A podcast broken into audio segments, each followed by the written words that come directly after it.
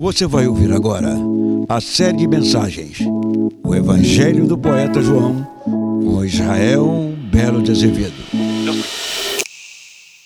Vamos a uma vida diferentes como o Evangelho do Poeta João. Ande hoje, João 5, 1 a 18. Como você sabe, eu tenho preparado paráfrases dos livros sobre os quais estou pregando.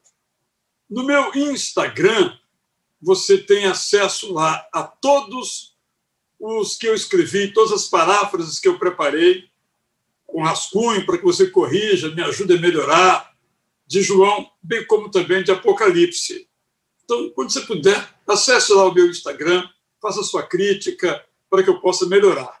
Sobre esse texto, então, de João, não vamos ler hoje o capítulo todo, vamos comentar só os versos 1 a 18. Eu preparei uma paráfrase. Ouça, por obsequio. Um paralítico agora sem esteira. Uma paráfrase de João 5, 1 a 18. Algum tempo depois, Jesus voltou a Jerusalém. Acontecia por essa época uma festa religiosa na cidade. Em Jerusalém havia um tanque conhecido como Betesda, palavra hebraica que quer dizer casa da misericórdia em nossa língua. Ficava perto do portão das ovelhas e tinha cinco galerias. Era nesses lugares que ficavam as pessoas à espera de cura, uma verdadeira multidão de cegos, coxos, paralíticos e enfermos de todos os tipos. Todos acreditavam que de vez em quando um anjo descia e agitava as águas. Eles também criam que o primeiro que entrasse no tanque, assim que a água fosse agitada, ficaria curado não importando a sua doença. Um desses homens estava paralítico havia 38 anos. Jesus o viu deitado na esteira e logo notou que o paralítico estava ali por muito tempo. Jesus foi a ele e perguntou: Você deseja ser curado? O homem, sem saber quem falava com ele, respondeu: Moço, não tenho ninguém que venha me pegar e me levar até o tanque quando a água é agitada pelo anjo, quando me arrasto para lá, chegou alguém antes de mim e eu fico na mesma. Jesus o desafiou: levante-se, pegue a sua esteira e ande. Imediatamente o homem sentiu que ficou curado, pegou o leito e saiu andando. Isso aconteceu no sábado. As autoridades religiosas souberam do que ocorrera e foram atrás do homem. Quando o encontraram, logo o repreenderam. Você não pode carregar a sua esteira. Você sabe que hoje é sábado, quando não se pode carregar nossa esteira, porque é trabalho. Como ele respondeu: A culpa não é minha, é do homem que me curou. Foi ele que me disse para pegar minha esteira e andar.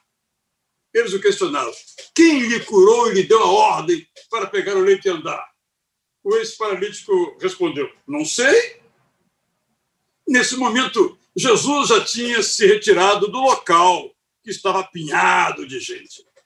Ainda naquele dia, Jesus entrou no complexo do templo e viu novamente o homem que curara e lhe disse: Lembre-se que você foi curado, mas se continuar em sua vida de pecado, coisa pior pode lhe acontecer.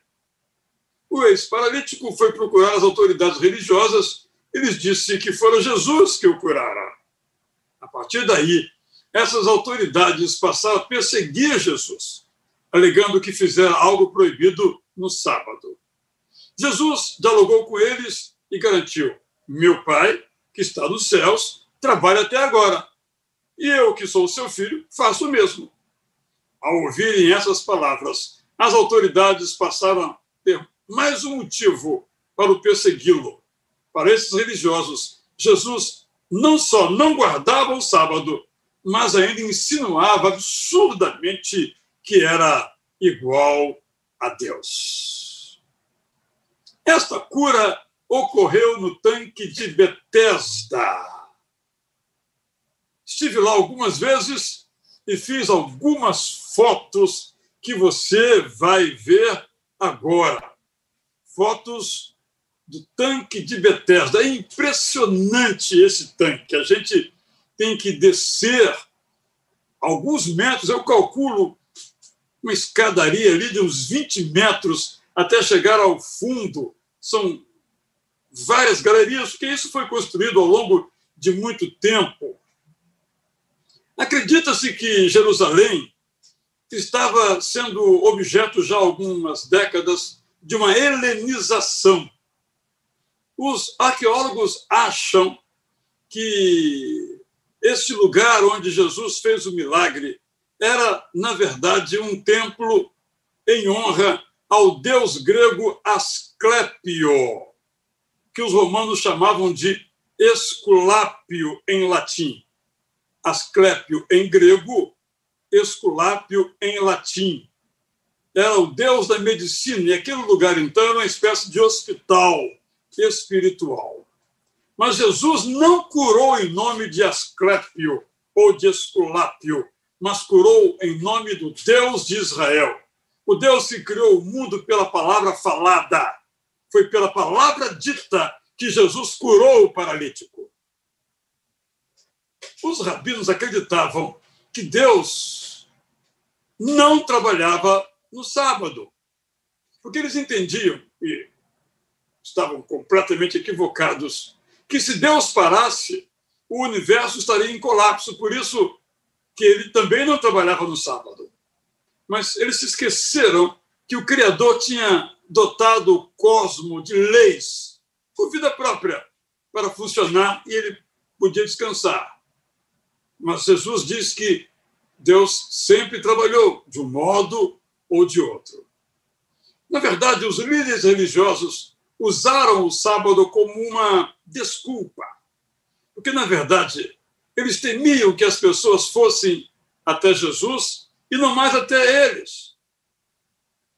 Porque se fossem a Jesus, perceberiam que a religião que eles ensinavam, o sistema que eles propunham, não trazia nem salvação, nem saúde. Quando Jesus cura no interior do hospital de Esculápio, ele não sugeriu ao paralítico que ele ficaria curado se entrasse na água, no tanque. E Jesus Cristo o curou. Essa é a história que eu, resumidamente, aqui apresentei para você. Esse homem dedurou Jesus, vamos chamar assim. Ele entregou a linguagem que nós usamos também a Jesus. Mas será que nós ainda assim podemos aprender alguma coisa sobre esse homem curado? Penso que sim. Penso que esse homem tinha necessidades e não se conformava em que elas não fossem atendidas. Tinha uma saúde frágil, era um paralítico e não se conformava com isso. Isso é algo que esse paralítico nos ensina. Nós também não devemos aceitar o sofrimento, mas no sofrimento devemos buscar a cura, devemos buscar a superação desse sofrimento. Esse homem também aprendemos com ele, tinha necessidades. E ele reconheceu a sua condição e aceitou ajuda. Na verdade, ele aceitava ajuda, o problema é que ninguém lhe ajudava. Mas Jesus o ajudou, ele aceitou a ajuda. Penso que isso nos lembra que muitas vezes nós não somos ajudados, porque em nossa autossuficiência nós não permitimos que as pessoas nos ajudem. Eu lhe pergunto: você aceita ajuda? Ou você prefere naufragar sozinho, submergir nas águas, a buscar uma corda, a buscar alguém que ajude você a sair de onde se encontra? Eu me lembro que há muitos anos, eu estava em Vila Velha e a areia vinha muito sobre a estrada e o carro que eu dirigia começou a patinar na areia. E eu, então, saí do carro, olhei o areal onde eu me encontrava, tentei empurrar o carro, mas não consegui. Voltei para o interior do carro e acelerei, acelerei, passei a marcha, todas as marchas. Né? E quanto mais eu me esforçava ao fazer o carro se esforçar, mais ele afundava. Até que vieram algumas pessoas, colocaram uma espécie de uma madeira na frente da roda e eu pude então seguir viagem. Eu fui ajudado. Senão, não sairia dali.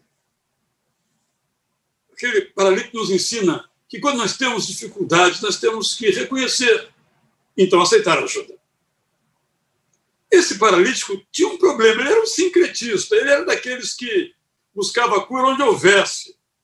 E ali ele estava num lugar totalmente helenizado, embora ele fosse um judeu, mas ele foi lá nesse tempo de Asclépio ou Esculápio, porque disseram que ali havia cura. Mas quando Jesus o curou, ele não duvidou que estava sendo curado. Jesus o mandou se levantar e ele se levantou. Jesus lhe mandou andar e ele andou. Muitas vezes, Jesus nos manda levantar. Nem sempre nós nos levantamos. Quantas vezes Jesus nos perdoa os nossos pecados, mas nós não nos sentimos perdoados. Se Jesus está agora lhe dizendo: levante-se, levante-se. Esse homem também nos ensina negativamente algumas coisas e a gente olha e diz que homem terrível. Quando perguntaram a ele qual é o nome da pessoa que curou você, a sua resposta foi: não sei. Ele não se importou, ele não se interessou, ele nunca procurou por Jesus. Foi Jesus que procurou por ele. Na verdade, aprendemos isso. Jesus sempre procura por nós. Que tal nos deixarmos encontrar por Jesus? Por isso que eu sou apaixonado por Apocalipse 3:20, quando Jesus diz: "Eis que estou à porta e bato". É isso. Vamos abrir, não é? Esse homem era um ingrato. E ele não titubeou em delatar Jesus, o seu benfeitor. Eu sei que nós não fazemos isso. Mas será que nós somos gratos a Jesus? suficientemente gratos a Jesus? Sempre gratos às pessoas que nos ajudam? Pior ainda, aquele homem não mudou de vida. Ele foi curado fisicamente, mas espiritualmente continuava doente, paralítico. Ele só se deixou curar por Jesus, mas não se interessou em conhecer a Jesus em amar a Jesus. Quantos de nós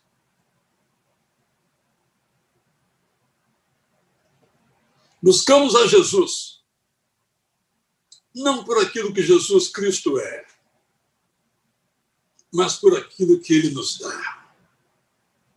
Bem, eu tracei um retrato aqui, positivo e negativo, desse homem cujo nome nós não sabemos, esse paralítico a história o começa registrando como um paralítico, mas continua a partir da metade como um ex-paralítico. Tinha necessidades, não se conformava.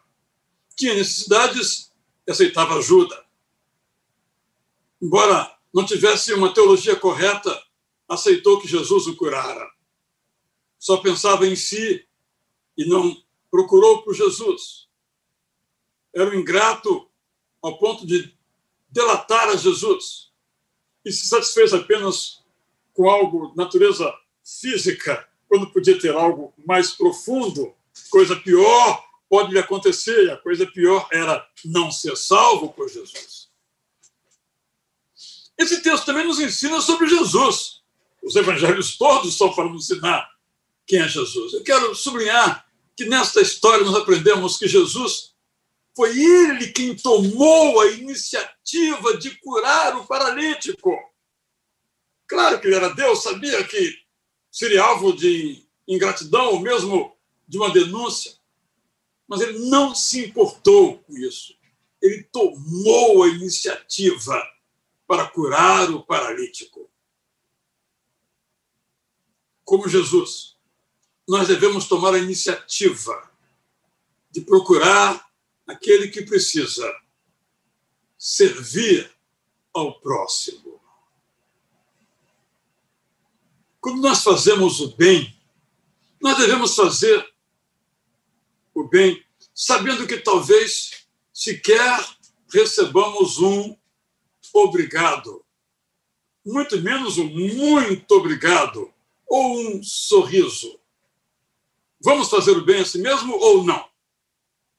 Com Jesus aprendemos que sim. Nós não sabemos se seremos alvos da gratidão. Mas não estamos em busca disso. Jesus sabia que não seria alvo e assim mesmo ele agiu. E nós, na dúvida, não o faremos?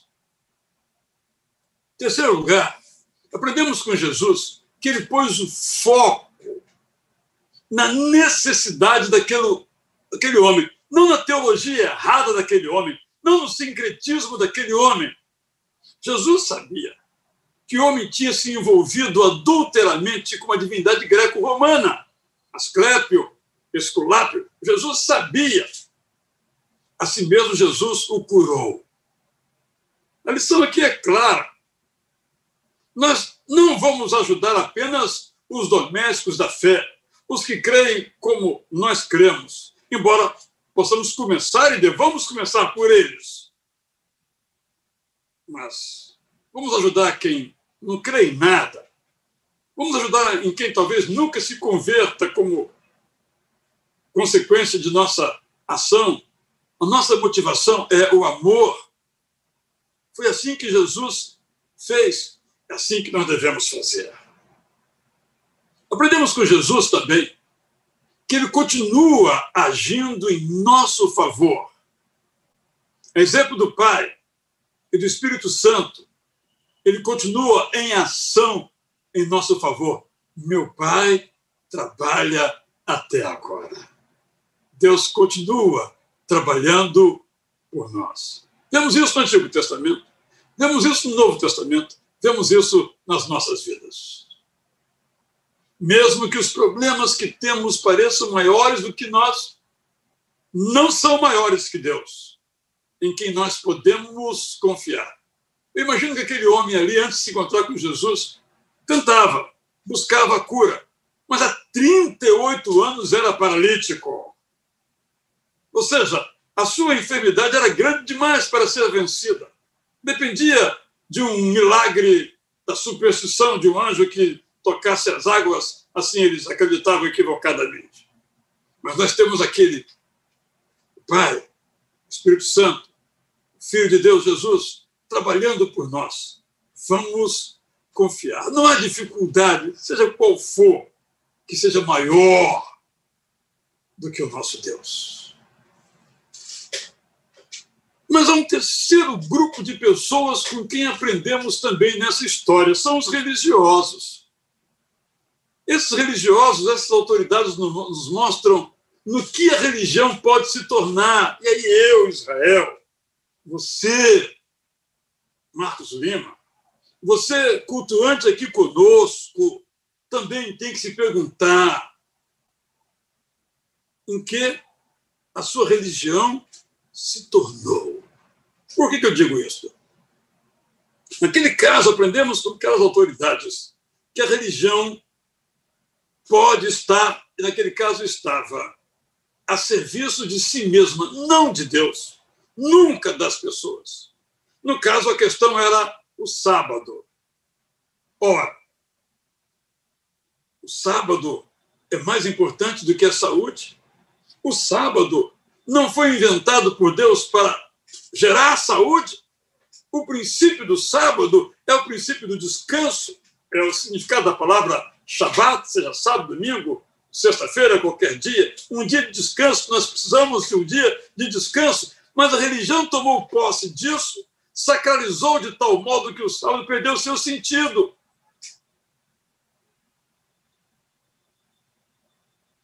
Será que em nossa religião, em nossa fé, nós de fato servimos a Deus ou servimos ao sistema? Mais ainda, a religião pode servir à causa da intolerância. Essa história é muito, eu diria, intrigante. Se os arqueólogos estão corretos, e parece que estão, as pesquisas, escavações indicam, que aquele era um templo ao deus Asclépio ou Esculápio, Jesus vai à arena da idolatria, entra no território da fé errada. Não para afirmar lá, mas também, nesse caso, para gerar saúde. E ao fazê-lo, ele também nos dá uma lição contra a intolerância. Intolerância política, intolerância religiosa. Se você não pensa como eu penso, você não presta. Quero distância de você. Você é burro. Essa é a linguagem que hoje utilizamos. Esta é a linguagem que hoje nós estamos ouvindo aí. Ou você pensa como eu penso, ou eu cancelo você. Essa é a palavra que estão usando aí. Eu bloqueio você. Eu impeço seu acesso às minhas redes de comunicação. Isso é intolerância. Uma pessoa não é pior ou melhor, mais inteligente ou menos inteligente, porque concorda ou discorda de nós. Nessa intolerância, temos dividido o mundo em direita e esquerda. E aí, em nome da direita, nós toleramos o que os que pregam os valores da direita. Toleramos suas mentiras, suas imposturas. E se somos de esquerda, em nome da esquerda, toleramos também a impostura e a maldade. Eu me lembro, muitos anos, quando ainda havia o comunismo, que não existe mais, na antiga União Soviética, Stalin, em nome da sua ideologia, matava. E eram, às vezes, extermínios em grande escala. E no Brasil, os comunistas, os stalinistas, no caso especificamente, tinham palavras para defender, não está certo, é isso mesmo. Entendiam equivocadamente que tinham que defender o indefensável em nome da sua ideologia. De igual modo, encontramos outros exemplos na história mais recente. Homens que estão no poder e usam a negação dos fatos, usam a mentira, usam a grosseria, usam a arrogância, mas por defenderem valores que às vezes as pessoas defendem, suportam isso, toleram isso. Eu estou me referindo aqui ao fato de uma perspectiva equivocada da vida. Não temos que engolir de um lado ou de outro desmandos, erros, mentiras, insensibilidades, de modo algum. Jesus nos ensina claramente aqui, nos ensina a olhar para o outro que pensa diferentemente de nós, vou acrescentar outra expressão, que crê diferentemente de nós. Jesus foi lá na arena. Não quer dizer que nós tenhamos que ir lá na arena, mas talvez tenhamos que ir lá na arena. Até porque nem precisa irmos à arena, a arena está em tudo quanto é lugar. Não se justifica. Hoje, a diretora em nosso estado da divisão da área de segurança contra a intolerância é a nossa irmã Márcia Noeli, de nossa igreja aqui em nosso estado, delegada que ela é. E ela tem lidado com esse problema que não é recente e é de todos os lados. Quem é de uma religião acha que tem o direito de eliminar a outra, de entrar no lugar do outro e profanar os seus símbolos religiosos, jogar tudo no lixo. Gente, mesmo que aqueles que não pensam como nós, nós entendemos que estejam errados à luz da palavra de Deus, nós não temos o direito de destruir, eliminar, matar. De jeito nenhum. Nosso dever é de amar, amar os que pensam como a gente pensa. Isso é moleza. Amar os que pensam o oposto do que nós pensamos.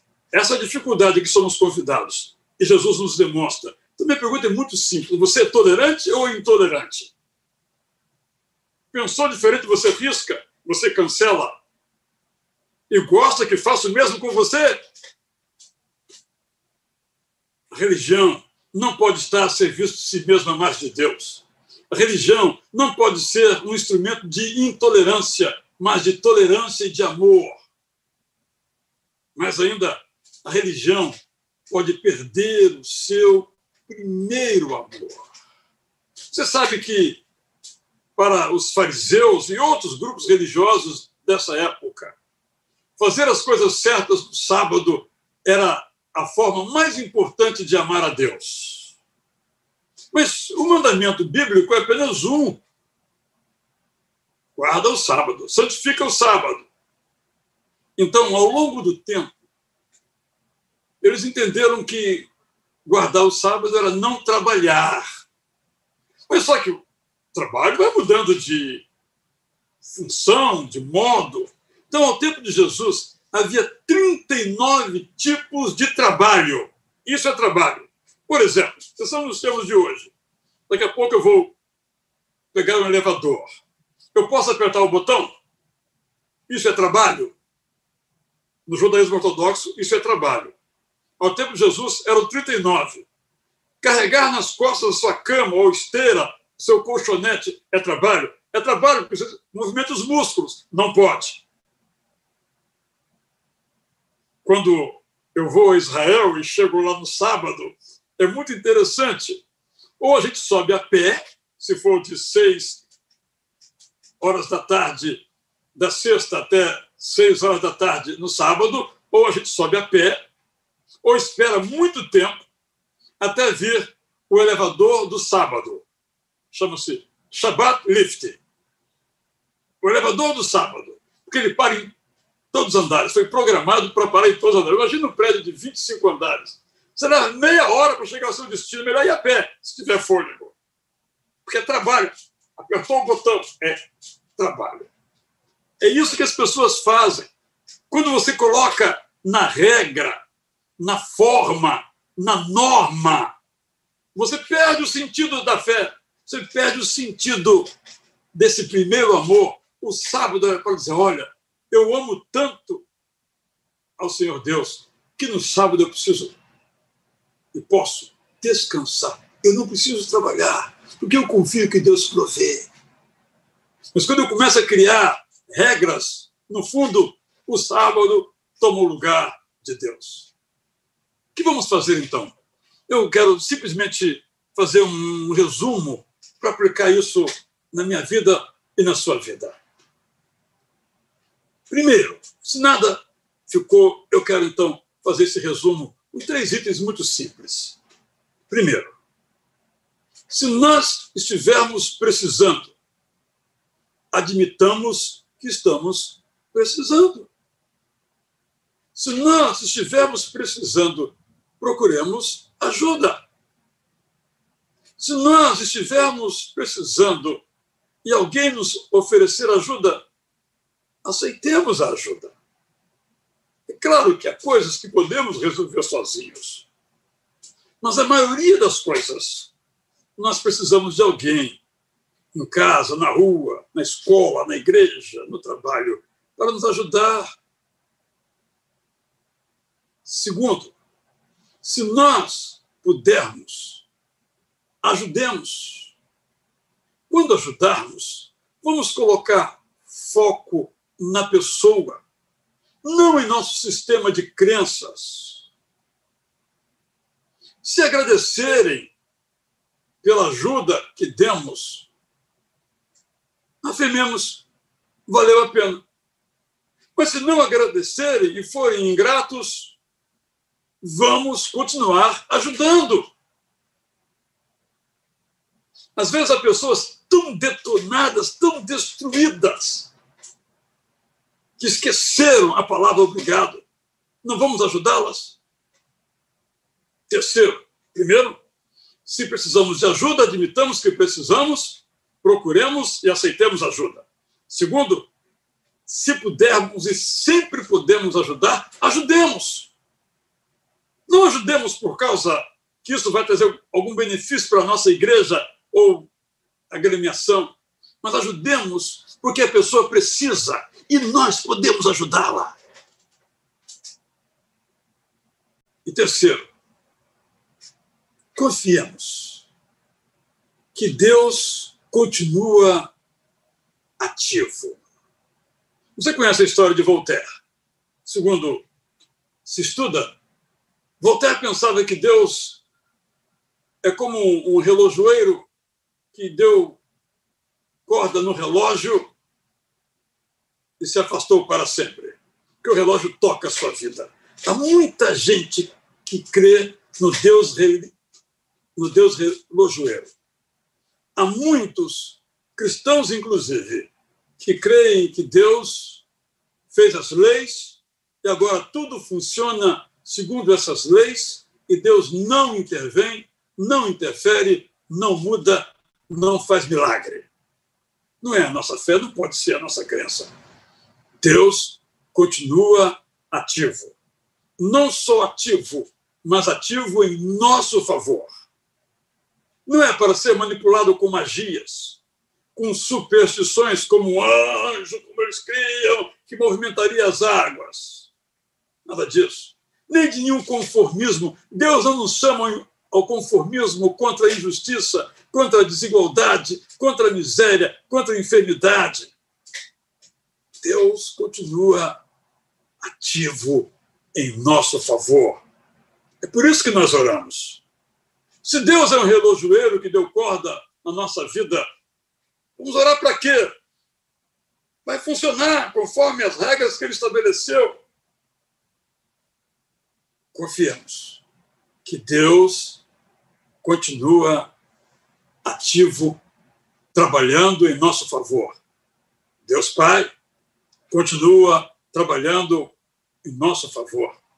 Deus Filho continua com os braços estendidos para nos oferecer a graça, favor que não merecemos. O Espírito Santo continua trabalhando em nós para nos convencer do erro, para nos inspirar a esperança. Deus continua ativo em nosso favor. É nisto que devemos confiar. Que essa história, e aqui muitas outras lições eu sei, nós poderíamos dela derivar. Você já pode também ter chegado às suas próprias percepções. Mas que essa história nos ajude a aprender com esse homem o que devemos e o que não devemos. Que nós aprendamos a não nos comportar como aqueles religiosos. Que nós aprendamos com Jesus, sobre Jesus. E que nós, então, confiemos que Deus não está parado, Deus não está morto, Deus não está calado, Deus não está distante, mas presente, vivo, ativo em nosso favor. Por isso, nós oramos. Como nessa canção que vamos entoar agora, de Guilherme Kerr Neto e João Alexandre. A minha vida e tudo o que eu sou pertence ao Senhor. Em cada dia eu quero buscá-lo. Cada dia eu quero louvá-lo. A cada dia eu quero pensar como a Bíblia diz, meu pensamento cativo levar, que eu devo pensar. Por isso, eu desejo para mim mesmo, espero que você faça essa mesma oração, que cada palavra que venhamos a dizer, cada coisa que tenhamos que fazer, todas manifestem a glória de Deus em nós.